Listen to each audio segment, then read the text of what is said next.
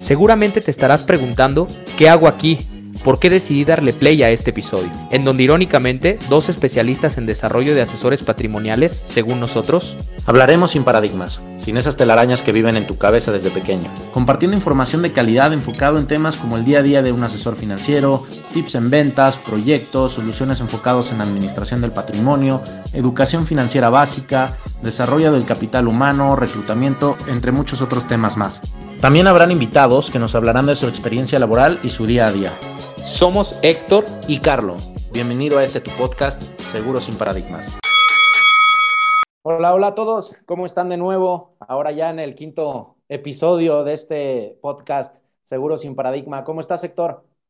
¿Qué onda, Carlos? ¿Cómo estás? ¿Todo bien? Aquí ya sabes, listo para otra vez poder hablar de temas que según nosotros, ¿verdad? Eh, son interesantes. Digo, ya también ahí la gente que nos escuche y, y nos ve eh, lo, lo dirán, pero pues bueno, contento nuevamente de estar por acá, viniendo de un episodio anterior también muy interesante, ¿no? Que nos va a dar mucha pauta para lo que vamos a hablar el día de hoy y por supuesto, pues también con el gusto de saludar eh, a Jime y, a ti, evidentemente, ¿no? Nuevamente. Gracias, Héctor. Y pues sí, me sumo a los saludos hacia Jime y hacia todas las personas que ya nos siguen, que ya nos están escuchando. Este, pues gracias por hacerlo y muy abiertos a sus puntos de vista, sus comentarios y que todo lo que ustedes quieran saber eh, y proponer para este tipo de espacios, pues nosotros encantados de hacerlo. Igual eh, adelantarle a la gente que próximamente para los siguientes episodios estaremos teniendo invitados especiales eh, y pues ir complementando y robusteciendo pues todo este podcast, ¿no? Y dando cosas, como dices, que esperamos que sean de valor para, para la gente que nos sigue, ¿no? Eh, el día de hoy, el tema que, que, vamos a tratar para mí es también de los más importantes. Creo que siempre digo lo mismo cuando vamos a empezar. este, es el, el, plan personal de retiro, PPR por sus siglas, que son estos ahorros para el retiro que pueden ser deducibles de impuestos, ¿no? Que hay beneficios fiscales para las personas que se animen a hacer un proyecto para el retiro, ¿no? Eh, podríamos usar el resumen del capítulo anterior como una pequeña introducción y ahora sí entrarle de lleno al, al, contenido del día de hoy. La sesión pasada hablamos de la importancia de los planes de retiro, la problemática que vamos a tener las personas una vez llegados a ese momento, ¿no? el orden de prioridad ¿no? o la prioridad que debería de tener los planes de retiro para cada una de las personas. También platicábamos de, este, pues ya de números en particular, de un, una persona ejemplo haciendo una, un ahorro, ¿no? ahí poníamos mi caso, este, pues cuánto ahorro podríamos hacer, cuánto sería el, el, monto que podríamos alcanzar, etcétera, ¿no? Ahí, ahí, estuvimos adelantando algunas cifras. Y pues el día de hoy vamos a complementar ¿no? el tema del ahorro para el retiro, dejando algo muy, muy interesante, poniendo algo muy interesante sobre la mesa. El SAT te regala dinero o te devuelve dinero por ahorrar para tu retiro, ¿no? Podríamos empezar así, ¿cómo ves, Héctor? Sí, sí, sí. Creo que me gustaría enfatizar, como dices, en poner sobre la mesa todos aquellos beneficios que probablemente hoy no conocemos y que pues incluso no le sacamos el provecho que uno debiera, ¿no? Entonces sí, me sumo a empezar por ahí. Perfecto, entonces pues a ver, grábenselo todos, el SAT te va a regalar dinero, te va a devolver dinero, no por gastar deducibles de impuestos, sino por hacer un ahorro para ti y para tu retiro. Y bueno, partiendo de ahí, vamos a dar primero el fundamento legal, que en el artículo 151 de la Ley de Impuestos sobre la Renta, el SAT nos dice todos los gastos que una persona física puede hacer deducibles de impuestos eh, en cualquiera de los regímenes en que, estemos dados de alta, ¿no? O sea, es decir, lo que vamos a platicar el día de hoy, Héctor, aplica para todas las personas, ya sean eh, asalariadas, ¿no? Que estén bajo el régimen de sueldos y salarios, y también para las personas que tengan actividad empresarial, ¿no? Ahorita vamos a hablar de algunas salvedades o algunas excepciones, pero de esos dos regímenes aplican estos gastos deducibles que vienen descritos en las fracciones del artículo 151 de la Ley de Impuestos sobre la Renta. ¿no? De acuerdo. Eh, ahora, entonces, ¿qué gastos una persona puede hacer deducibles de impuestos bajo este artículo? Ahí van a encontrar varias fracciones, honorarios médicos, pólizas de gastos médicos mayores, eh, transporte escolar, colegiaturas, gastos funerarios, donativos, eh, intereses hipotecarios, ¿no? Y vamos a encontrar en la fracción quinta, ¿no? Las demás, pues bueno, los dije en, en orden aleatorio, ¿no? Pero están en distintas fracciones. Y en la fracción quinta viene este concepto que se llama Plan Personal de Retiro, o eh, por sus siglas, PPR. En donde el SAT nos dice, a ver, todos, quien haga un ahorro para el retiro y me lo reporte bajo el 151 por este artículo, yo le voy a permitir que ese ahorro sea deducible de impuestos. ¿no? Este, cuando hablamos de deducibilidad, Héctor, creo que la mayoría de las personas, si no es nuestro rubro, ya los perdimos, ¿no? Quizá la, la, mitad de la gente que ahorita nos está escuchando y deducible de impuestos, ya los perdimos porque no, no estamos tan acostumbrados a hablar de estos temas.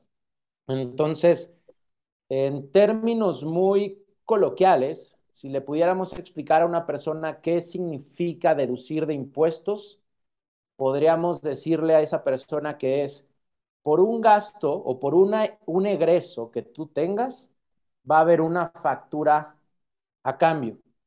Y con esa factura a cambio, que hoy en día todo es timbrado, todo ya es digital, uh -huh. con esa factura timbrada, el SAT te va a decir, oye, te voy a cobrar menos impuestos de los que te había cobrado. ¿Por qué? Porque si yo te iba a cobrar impuestos sobre estos 30 mil pesos que ganaste en el mes, resulta que ya no te los voy a cobrar sobre esos 30, sino que le voy a descontar estos gastos que tú estás haciendo deducibles, que vamos a restar, y entonces ya te voy a cobrar impuestos sobre una base menor. Este, la famosa base gravable, ¿no? Para famosa... quienes estén familiarizados con el concepto. Exacto, te voy a cobrar impuestos sobre una base gravable más baja, ¿no? Entonces, eso es lo que significa deducir. Uh -huh. Algo que yo le recomendaría mucho a la gente es que no le tengan miedo al SAT, ¿no? Porque creo que era muy común, al menos hasta hace pocos años, que, ¿sabes qué? Mejor no quiero saber nada del SAT, me escondo, ¿no? Como si el SAT fuera una entidad que mientras tú no factures no se va a fijar en ti. Uh -huh. eh, digo, ya es cuestión de cada quien, si alguien es aventurado no en temas fiscales, pues yo creo que lo, lo óptimo es dormir tranquilo, pero este, si duermes tranquilo y no haces nada de correcto, ten tus aspectos fiscales al día. Eh, y en vez de esconderte del SAT, busca qué gastos deducibles puedes hacer para que le pagues menos al SAT. ¿no? Uh -huh. Entonces, este, hay que partir de ahí. Ahora, antes de entrar al PPR o al plan personal de retiro, eh, pues sería interesante decirle a las personas por qué aplican estos gastos deducibles en cualquiera de sus fracciones, tanto para asalariados como para este, personas que tengan actividad empresarial.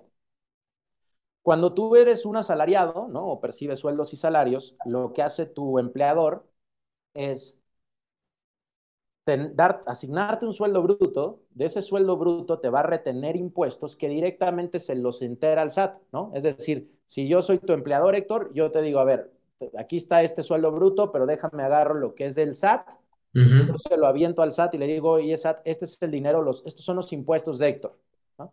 Y Héctor ya recibe como en sueldos y salarios un sueldo neto. Entonces, como asalariado, claro que puedes hacer de, deducibles impuestos estos, estas fracciones que vienen en el artículo 151 de la Ley de Impuestos sobre la Renta. ¿Cuándo lo vas a hacer? No lo vas a hacer mensualmente, porque los que están bajo el régimen de sueldos y salarios no presentan declaraciones mensuales, pero sí de, presentan declaraciones anuales. Ojo, no todos están obligados a presentar declaraciones anuales, pero todos tenemos el derecho de presentar declaraciones anuales. Entonces, si yo soy un asalariado, me conviene hacer mi declaración anual, porque si yo hago mi declaración anual y meto gastos deducibles de los que enunciamos hace rato, el SAT va a decir, ok, de ti yo ya tenía tanto dinero pagado de impuestos porque me lo pasó tu empleador. Entonces, como ahora me estás presentando gastos deducibles, pues yo te tengo que calcular impuestos sobre una base gravable menor. Y como pues yo ya te los había calculado sobre la base más alta, ¿no? Sobre tu, tu ingreso bruto, ¿qué crees? Te tengo que devolver impuestos, te voy a devolver dinero. Y entonces de tu declaración anual, lo que va a suceder es que te van a devolver dinero, ¿no? En el caso de la gente que está bajo honorarios, el esquema es un poco distinto. Honorarios o actividad empresarial como tal. La dinámica va a ser un poquito distinta porque la gente que está bajo ese régimen mensualmente presenta declaraciones, ¿no? Le dice al SAT, yo gané esto, yo gasté esto, y entonces el SAT y tu declaración mensual pues, sale cuánto tienes que estar pagando. Pero también hay un ajuste anual, ¿no? O sea, llega, ya cerró el año fiscal, llega la declaración anual que lo presentas eh, marzo-abril del siguiente año, pero respectivo al año fiscal anterior, presentas tu declaración anual y en ese momento, pues también tú puedes hacer válidas los deducibles impuestos de la fracción del artículo 151 en cada una de sus fracciones. Entonces, también bajo este régimen puede darse el caso de que ya presentando tu declaración anual te dice el SAT, ok, pues te tengo que devolver impuestos, ¿no? Y te devuelven dinero por concepto de impuestos. ¿Quiénes no pueden jugar a esto? Personas físicas que tengan el régimen simplificado de confianza. ¿No? ¿Por qué? Porque este régimen simplificado de confianza, que es muy bueno y muy recomendable y que entró en vigor en el 2022, este, le dice a las personas que les va a cobrar una tasa de impuestos muy, muy, muy, muy, muy pequeñita sobre sus ingresos. Y ya no se va a poner a ver el SAT ni la persona cuánto gané y cuánto gasté y entonces cuál es mi utilidad y sobre cuánto me vas a cobrar impuestos, sino que simplemente sobre los ingresos te aplican una tasa muy pequeñita de impuesto y listo. Entonces, solo estas personas que estén bajo el régimen simplificado de confianza por sus siglas RECICO son las únicas personas que eh, no podrían ahorita aprovechar estos gastos, estos gastos deducibles. ¿no? Em, espero estar siendo claro, Héctor, tú me dices si no. este... No, no, no, súper claro, de verdad que, a ver, no hay manera coloquial muchas veces de explicar este tipo de temas, ¿no? Eh, sí, sí, me gustaría aclararlo para que no crean las personas que nos escuchan, que nos ven, que nuestra intención es hablar con palabras muy formales, ¿no? Sino son palabras que ya eh, son a las que nos tenemos que acostumbrar, ¿no? Y más bien yo invito a nuestra audiencia a, que nos acostumbremos a escuchar a, estas palabras porque si no nada más divagaríamos, ¿no? En, en, entre conceptos y al final no quedaría claro, ¿no? ¿Qué rescato de todo lo que estás comentando es cómo hoy por medio de un PPR prácticamente te podemos tener esa ventaja con base a lo que dice la ley de que el fisco te termine devolviendo impuestos o, si lo quieren ver de esta manera, va a terminar financiando parte de tu proyecto de, de, retiro si así tú lo decides, ¿no? ¿Por qué? Porque esa devolución que te hace, pues bueno, tú eres libre de usarlo como quieras, ¿no? Pero bueno, ya adelantándome un poquito a las recomendaciones, si tienes un PPR que te cuesta eh, cierto monto de dinero y te van a devolver una parte o sabes que te van a devolver un porcentaje de lo que tú habrías pagado, pues evidentemente también se puede tomar como una financiación de tu mismo proyecto, ¿no? Que al mismo tiempo lo estás haciendo deducible y se convierte en una cadenita que pues únicamente para quién sería el beneficio, pues para nosotros, ¿no? Correcto. Sí, aquí me gustaría hacer una breve pausa y dejar muy claro a las personas, no todos los, no porque yo tenga un ahorro para el retiro, es un PPR, ¿no?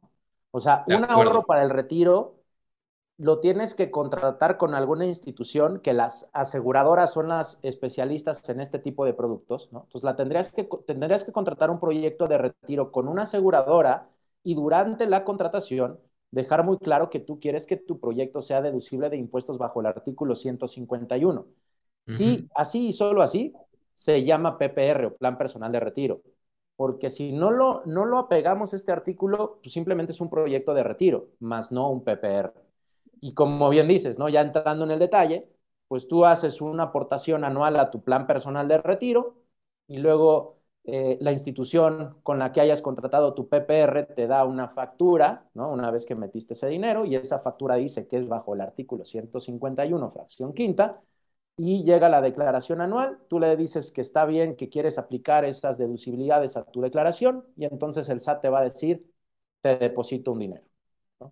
De acuerdo, de acuerdo. Y creo que tan sencillo como eso también dejar claro que las aseguradoras son quienes van a emitir estas facturas para que tú evidentemente tengas la facilidad de ya hacer, por decirlo entre comillas, el trámite junto con tu contador, ¿no? O tu despacho de contadores que te ayude a hacer justo estas declaraciones, pues bueno, ya la aseguradora emite esa factura para que tú la puedas presentar como parte de, de esta eh, probablemente el, hecho de demostrar, ¿no? Que tienes un, un PPR, ¿no? Y básicamente, ojo, hay que poner mucha atención el por qué viene este beneficio fiscal para nosotros en la ley del impuesto sobre la renta, veámoslo como un incentivo para ahorrar para el retiro. Realmente para eso se creó, ¿no? Para un incentivo y pues está de más eh, que no lo aprovechemos, ¿no? Cuando nos lo están poniendo eh, probablemente ahí enfrente de nosotros y de todas maneras también dejando claro que para las personas que estén bajo el régimen simplificado de confianza o para los regímenes que no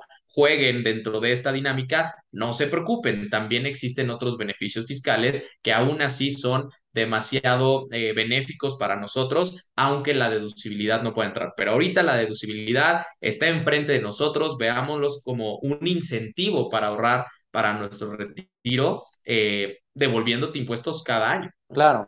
Y, y es, es esto, ¿cómo surge? Pues el SAT o el gobierno sabe que no, ya no se hace cargo del, del sistema de pensiones y del retiro como antes sí se hacía cargo. Entonces, pues, pues ya queda en cada uno de nosotros el, si queremos tener un buen retiro o no y hacernos responsables al respecto. Entonces, lo que hacen es, bueno, a través del SAT, pues metámosle un, un, buen incentivo a las personas. Ahorra para tu retiro, como dices, ¿no? Ese ahorro lo haces deducible y yo, SAT, te devuelvo una lana. ¿No? Y esto está padre. De acuerdo. Eh, y fíjate que es curioso lo que mencionas, porque nuestros clientes no nos dejarán mentir, ¿no? Cada que tenemos una, una sesión, eh, siempre hacemos la broma, ¿no? De que oye, me imagino que eres de los desafortunados como, como yo que ya entraron al, al nuevo sistema de, de, pensiones, ¿no? Que sin entrar tanto al detalle, eh, creo que sí, hoy como lo describiste, hoy más que nunca las personas de, ¿qué serán? Si mis matemáticas no me fallan, 42 para abajo, ya entran en ese nuevo Sí. Este, bueno, en esa nueva ley como tal, diferenciando ley del 97 con la de ley del 73, que por supuesto nada que ver, aunque también, ojo, yo siempre les digo a todos los clientes, a ver, no quiere decir que la FORE o la ley del 97 sea mala y, y que si, a ver, estamos cotizando y tenemos una FORE por el simple hecho de cotizar, está bien, ¿no? Pero lo que sí les recomendamos es que tengan esa apertura, como ya lo hemos venido hablando en otros episodios, de conocer probablemente si estás pensando en una aportación adicional, por ejemplo, a la FORE, está bien, felicidades, nosotros no te queremos quitar ese empuje, sino simplemente es ver de qué manera podemos hacer la tarea y conocer o darnos el tiempo de conocer proyectos que nos puedan ayudar a maximizar esas aportaciones adicionales, porque si bien es cierto, la FORE en cuanto al desempeño que ha tenido los últimos años no ha sido del todo bueno. Algunas restricciones de por medio que, repito, no quiero desmotivar a las personas que ya lo estén haciendo así, sino más bien es hoy un borrón y cuenta nueva y que se den la oportunidad de conocer cómo un PPR, un plan personal de retiro, podría funcionarles mejor en cuanto hablamos de aportaciones adicionales. Ese dinero extra que estás metiendo a tu Afore, probablemente puedes sacarle el mejor provecho en otro tipo de proyectos, ¿no? Correcto, doctor. Y, pues ahora me gustaría platicarles a todos, ¿no? Eh, un plan personal de retiro, ¿hasta qué punto es deducible de impuestos? De acuerdo a su fracción quinta ¿no? de este artículo 151, una persona puede hacer deducibles de impuestos el 10% de, de, sus ingresos anuales con tope de 5 UMAS, ¿no? esta, esta unidad de medida y actualización. No es importante y no es tema de hoy explicar esto, pero bueno, en pesos, valor presente, valor 2022, una persona puede deducir hasta 175 mil 500 pesos, ¿no? O su 10%, dependiendo cuál aplique. Es decir, si una persona gana 500 mil pesos al año, su 10% son 50 mil. Entonces, bueno, esa persona podría tener un plan personal de retiro PPR este, hasta por 50 mil pesos y todo eso lo puede deducir. Si una persona gana 2 millones de pesos al año, aunque su 10% sean 200 mil, ahí ya le aplica el tope de los 175.500 pesos. ¿no? Entonces, partir de ahí, hago una pequeña pausa y les comento a las personas. Dentro del artículo 151, te van mencionando que todos estos gastos deducibles se van a ir sumando, ¿no? Es decir, como que tú tienes una canasta que, de, de gastos que puedes deducir y pues vas, mientras tú le eches gastos deducibles, todos se van a ir sumando. ¿Qué es lo más padre del PPR? Que esta fracción juega en una canasta aparte. En, en otras palabras, una, un padre de familia, ¿no? Podría tener ya por su póliza de gastos médicos mayores, honorarios médicos, transporte escolar, colegiaturas, en suma de todas esas cosas, ya llegó al tope de lo que el artículo 151 dice que puede deducir. Pero el, la fracción quinta, al tener una partida o una canasta diferente, esta persona podría deducir el 10% de sus ingresos o hasta de estos 175 mil, independiente del resto de sus gastos deducibles. Entonces, eso es aún más interesante porque puede haber alguien que nos esté escuchando y diga, no, pues yo de los gastos que ya tengo ya llego al tope de lo que la ley me permite deducir, eh, al tope de esos gastos, pero el PPR lo deduce esa parte. Es una bolsa aparte, correcto. Sí. Y pues a ver, vamos a hacer números muy, muy, muy simples, igual, sin, sin salirnos de, ni desviarnos, Héctor, porque tú y yo podemos este, pecar de, de desviarnos, de desviarnos siempre y ya terminar este, este, este, episodio en dos horas, ¿no? Resolviendo, intentando resolver ahí el mundo. Este, el mundo, correcto. Si una persona gana 500 mil, ¿no? Voy a hacer aquí mis números. Y 500 mil pesos brutos, ¿no? Independientemente si es un asalariado o una persona con actividad empresarial. Y a esta persona el SAT le cobra un 30%, ¿no? Por agarrar la, la, media de lo que el SAT cobra como porcentaje o tasa impositiva a la gente. Entonces, estamos hablando que esa persona tiene, tuvo o tiene que pagar en el año 150 mil pesos. Si nosotros hacemos la, la resta, resulta que esa persona términos netos, ¿no? Lo que se quedó en su cuenta bancaria o al menos pasó por su cuenta bancaria fueron 350 mil pesos, ¿no? O sea, es decir, su ingreso bruto menos los impuestos que, que, tuvo que pagar, ya sea directamente o su, su, empleador, ¿no? Su empresa, se quedó con 350 mil, ¿no? Ahora vamos a poner ese mismo escenario, pero para una persona que tiene un plan personal de retiro y que lo hace deducible, ¿no? Esa persona también gana los mismos 500 mil pesos brutos, pero cuando va a llegar el cálculo con el SAT, ¿no?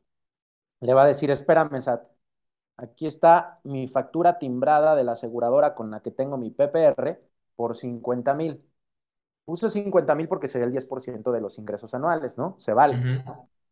Entonces dice el SAT, ok, entonces lo que vamos a hacer es, vamos a hacer la resta. De los 500 mil que tú ganaste en términos brutos, le voy a descontar los 50 mil que los haces deducibles. Restan 450 mil eh, pesos net eh, sobre, sobre los cuales te voy a cobrar ahora el impuesto, ¿no? Y si calculamos de los 450 mil, calculamos ahora sí el mismo 30%, resulta que el, en impuestos la persona habría pagado 135 mil, ¿no? Si nos fijamos, caso anterior, la persona había pagado 150 mil pesos. En este caso, en donde hizo deducible de impuestos su plan personal de retiro, le cobraron impuestos sobre una base menor y por tanto le correspondió pagar menos impuestos, 135 mil pesos. Y entonces, en ese momento el SAT lo detecta y te dice, oye Héctor, tú que estás presentando tu declaración con estos números, ahí te van de vuelta estos este, 15 mil pesos te los deposita. Entonces imagínate, tú hiciste un proyecto de ahorro de 50 mil y por hacerlos deducibles el SAT te está devolviendo 15. Entonces ya sea que te los gastas, te vas de viaje, te compras algo o esos 15 los inyectas a tu nuevo año de plan de ahorro para el retiro y entonces en vez de estar aportándole realmente 50, pues les estás aportando 35 porque 15 te los devuelve el SAT. De acuerdo. Sí, híjole, es que es un ejercicio tan ilustrativo, pero al mismo tiempo que podríamos estar no tan familiarizado con ello, ¿no? A, pesar de que, justo como lo resumiste, ¿no? Eh, tu base de la que te van a cobrar esos impuestos baja y es caso 1 versus caso 2. El caso 2, pues evidentemente el cobro o esa tasa impositiva que cada uno de nosotros tenemos ya, eh, pues bueno, identificada o la mayoría de nosotros tenemos identificada, ya es sobre el monto que, que, ya bajó, ¿no? Sobre la base grabable distinta hacia el caso número uno, ¿no? Entonces, eh, pues yo soy fan, fan de estos, de estos este, casos, ¿no? Y sobre todo de estos ejemplos que clarifican mucho el cómo funciona el beneficio de la deducibilidad, ¿no? De acuerdo, pues quedémonos con que el SAT le regala dinero a la gente que ahorre para su retiro. Háganlo, acuérdense, bajo el plan personal de retiro PPR, que se hace a través de las aseguradoras. Si podemos hacer un breve comercial, pues nosotros en la asesoría que le brindamos a la gente, este, pues es uno de los pilares más importantes y siempre pues eh, propiciamos que los planes de retiro se contraten bajo este, este concepto PPR deducible eh, y pues podría decirle a la gente que tenemos uno de los PPR, si no es que el PPR más interesante del mercado, ¿no, Héctor? Claro, lo que te iba a decir, por ahí me contaron, quién sabe quién, que pues tenemos creo que el, el proyecto más atractivo de, de, retiro, ¿verdad? Pero pues quién sabe si son, es verdad o es mentira, pero se los dejo al, o sea, hay que, a consideración. Hay que analizarlo, ¿no? analizarlo, ¿no? Este, pero sí, bueno, nosotros que lo hemos analizado recurrentemente contra lo que hay en la competencia, pues es muy interesante nuestros planes de retiro eh, en relación al resto y que aparte son planes de retiro garantizados, ¿no? Que, que pues, es algo muy interesante. El mercado mexicano sabemos que, que no es un mercado que busca riesgo, al contrario, somos, somos una economía y, un, y personas que por lo regular nos gusta más lo, lo conservador y dentro de lo conservador, estos proyectos que tenemos de, de ahorro para el retiro que pueden ser reducibles, este, pues son también muy, muy este, interesantes en términos de rendimiento sin, sin, sin, perder la parte de la garantía, ¿no? De acuerdo. Sí, no, broma, broma. La verdad es que eh, para toda la gente que nos ve y nos escucha, nunca vamos a, nunca nos van a escuchar hablar en serio de decir que nos consideramos como la mejor opción. Al contrario, siempre, más bien los invitamos a que con la compañía que sea, con quien sea, pero que ya tengan eh, una base de dónde partir, ¿no? Y de que ya ustedes puedan llegar con algún asesor que los pueda apoyar diciéndoles, oye, yo escuché que esto se puede, ¿no? Y claro que, que, se puede, ¿no? Eh, ahora, ¿qué te parece, Carlos, si de por sí este episodio, pues bueno, puede llegar a ser muy concreto porque realmente el tema se presta para puntualizar muchos de los temas? ¿Qué te parece si les platicamos o les compartimos a la gente también los otros dos beneficios que uno de cierta manera está conectado con el beneficio de la deducibilidad pero eh, me parece que estos dos beneficios también es importante de, de, de mencionar y que también eh, puedan conocerlo, ¿no? ¿Qué opinas? Perfecto, Héctor. Sí, este, pues creo que te refieres a la parte del diferimiento y a la parte de la exención fiscal, ¿no? Podríamos empezar con la parte de la exención, eh, que, que va a aplicar para estos mismos planes personales de retiro, ¿no? Que durante los años, bueno, yo lo voy ahorrando, eh, me dan una factura, la factura me sirve para, para pagar menos impuestos o que el SAT me devuelva un dinero y bueno, voy a gozar de ese beneficio durante los años. Pero va a llegar el momento del retiro, ¿no? Va a llegar el momento del retiro y entonces pues ya voy a querer mis milloncitos de vuelta, ¿no? Para vivir una, un, un, retiro y una vida pues ya más tranquila, ¿no? Este, digna, ¿no? Y entonces, ¿es o no es exento de impuestos ese dinero? Y la respuesta es sí, hay un límite, ahorita lo voy a mencionar, pero sí es, sí es exenta. Y es muy interesante porque lo hiciste deducible de impuestos todos los años y luego te lo van a dar libre de impuestos todos los años. Es exento de impuestos. ¿Hasta cuánto te pueden dar exento de impuestos? Hoy en día, ¿no? por el valor de las sumas, tú podrías pedir hasta 3.160.000 pesos en una sola exhibición. Es decir, ya llegó tu etapa de retiro, denme mi 3.160.000 libres de impuestos, totalmente exentos. Existe otra modalidad en donde en vez de que lo pidas de golpe, puedes pedir que te lo den de manera eh, recurrente, ¿no? Entonces, haz de cuenta, yo terminé mi producto de, retiro con X institución de seguros o cualquier otra que tengan esta facultad, y entonces en vez de que me den dinero de golpe, me lo dan en manera de rentas. Y entonces yo podría recibir al año valor presente, porque todo esto se establece en UMAS, que se van a ir actualizando, pero valor presente 526 mil pesos anuales. O sea, yo puedo estar recibiendo 526 mil pesos anuales libres de impuestos, que equivalen alrededor de 43 mil pesos. ¿no? Estoy redondeando cifras. Entonces, es, es, muy interesante. Tengo ambas opciones disponibles, ya sea en una sola exhibición o este, a manera de rentas. Digo valor presente, Héctor, porque igual y 3 millones este, 160 mil a 30 años, pues ya es mucho menos. Pero se va actualizando con la inflación este tope, ¿no? Entonces, Correcto. Va a ser cada vez más cantidad la que sería exenta. Y, y pues hablemos ahora de, del diferimiento, Héctor, no sé si quieras abordar todo ese tema. Sí, eh, ¿qué te parece si nada más complementamos con cuáles serían las reglas del juego para poder obtener la, la, la exención? No sé si consideres eh, que pudiera ser importante cuáles son esas dos reglas o esos dos candaditos que tendríamos que desbloquear para poder tener el beneficio de la exención y pasamos directamente al diferimiento. Pues muy concreto, para poder exentar tu PPR, ¿no? O sea, la entrega de tu dinero del PPR es eh, 65 años de edad cumplidos forzosamente y 5 años de haber contratado tu póliza. Si, si ya estás en ese momento, ya pides tu, tu lana y pues bueno, ya, ya platicamos de cuáles son los límites este, por los cuales va totalmente libre de impuestos. De acuerdo, de acuerdo. Excelente. Pues sí, si gustas, eh, concluimos con el diferimiento, que también, claro que es un beneficio interesante. Eh, ojo, no aplica solamente para proyectos PPR, ¿no? Que reciban el nombre propio como tal, sino esto ya vamos a hablar de un beneficio que aplica para todo proyecto que se llame seguro de vida, este, eh, o un proyecto patrimonial en donde, pues bueno, ¿cuáles son las características? Pues evidentemente dan ciertas coberturas con un eh, plazo, pues eh, sobre todo el protagonismo se lo damos a largo plazo y sobre todo cuidando que el movimiento, de acuerdo a la inversión o rentabilidad, pues sea garantizado, ¿no? Eh, cuidando el patrimonio de las personas. Ahora, el diferimiento, pues bueno, se caracteriza y coloquialmente vamos a explicarlo así, no sé si estés de acuerdo conmigo, Carlos, como que vamos a patear el impuesto, ¿no? Como si tuviéramos una lata enfrente de nosotros y estuviéramos pateando la lata y la estuviéramos pateando. ¿Por qué?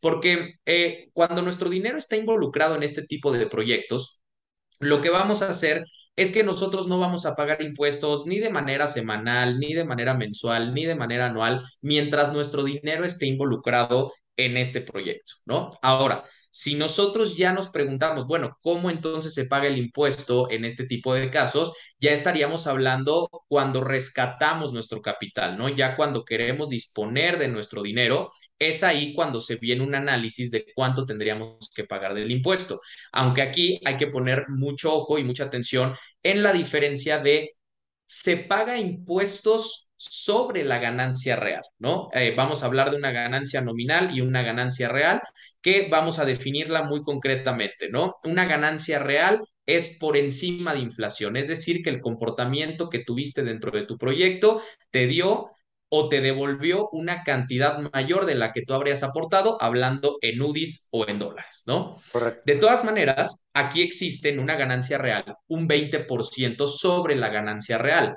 pero lejos de verlo como algo malo, yo les diría es algo muy bueno. ¿Por qué?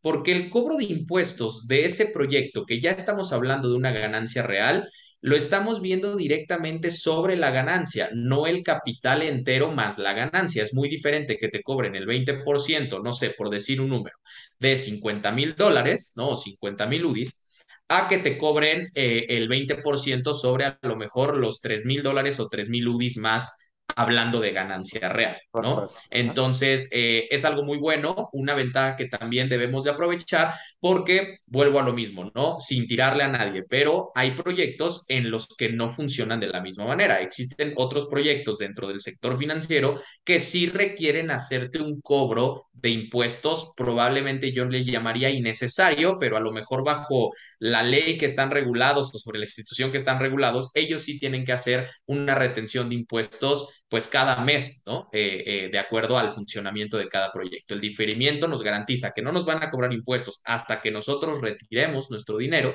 y, eh, bueno, analizando siempre y cuando que existe una ganancia real, sería ese 20% sobre la ganancia real únicamente, ¿no? Pero no sé si tú quisieras complementarlo, pues, Carlos, esta, esta información. Quizá nada más complementarlo como que un PPR, un plan personal de retiro sujeto a este artículo y fracción, ¿no? que ya mencionamos, es deducible de impuestos, ¿no? entonces te van a estar retornando impuestos el SAT o descontando impuestos todos los años. Es diferible de impuestos, esto quiere decir que todo ese dinero que fuiste acumulando en ese producto y proyecto no te van reteniendo nada, sino que lo difieres y que aparte Punto número tres, puede ser exento si cumplimos las condiciones de los 5 años y 65 años de edad cumplidos al momento de recibirlo, mientras no excedemos el límite de los 3 millones 160 mil pesos este, de, de, golpe o los 526 mil de manera anual. Entonces, resumirlo de esa manera, ¿no? Que se quede la gente como que un PPR es una muy buena opción a tomar, no porque nosotros nos dediquemos a esto y otros temas este, asociados, sino porque realmente el SAT te regala dinero por ahorrar para tu retiro y ese dinero lo puedes diferir, no va a pagar impuestos ese dinero que tienes ahí y después lo vas a exentar de impuestos, ¿no? Concluir con eso. De acuerdo, de acuerdo, sí, sí, sí, y aprovecharlo al máximo, ¿no? Lo tenemos ahora sí que enfrente de nosotros, no es nada turbio, al contrario, todo está basado eh, ante la ley y pues hay, que aprovecharlo, ¿no? Un proyecto que te dé la posibilidad de patear el impuesto, de estar exento del impuesto y de deducirlo mientras en cada declaración anual presentamos pues eh, nuestra factura, pues eh, uno se tiene que hacer la pregunta, ¿no? ¿Qué, ¿Qué defecto, qué no nos gustaría de estas ventajas que, el, eh, pues Hacienda como tal nos, nos ofrece, ¿no? Y pues bueno, también puntualizar mucho el hecho de que hay proyectos que también no son deducibles, que eso igual también aprovecharemos otro espacio para hablar sobre ellos, pero dándoles una breve introducción. Hoy hablamos del PPR, del proyecto que por su nombre propio tiene el beneficio de la deducibilidad.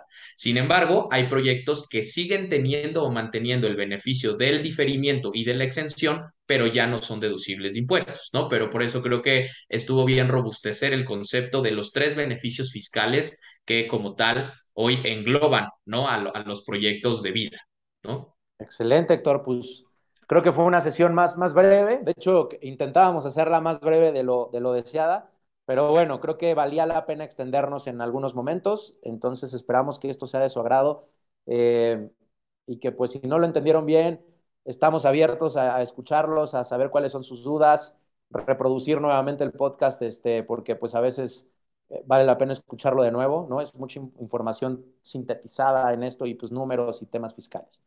Eh, de acuerdo. Pues, gracias, Héctor, y, pues muy contento de, estar concluyendo este quinto episodio y pues ya ansioso de empezar el sexto. Claro que sí, no, hombre, el gusto es mío, encantado nuevamente de compartir este espacio contigo y todas las personas que nos escuchan. Compartan, por favor, compartan mucho esta información. Estoy seguro que a todos eh, les puede ayudar, ¿no? O puede ser de nuestro interés conocer los beneficios fiscales que hoy podemos tener, eh, pues ahora sí que enfrente de nosotros. Y pues bueno, también agradecerle a Jime por estar detrás de los teclados, eh, haciendo que esto esto suceda, ¿no? Que sea posible. Y pues bueno, ya nos estaremos viendo para el próximo episodio. Claro que sí, Héctor. Pues gracias y gracias a todos los que nos escuchan. Saludos.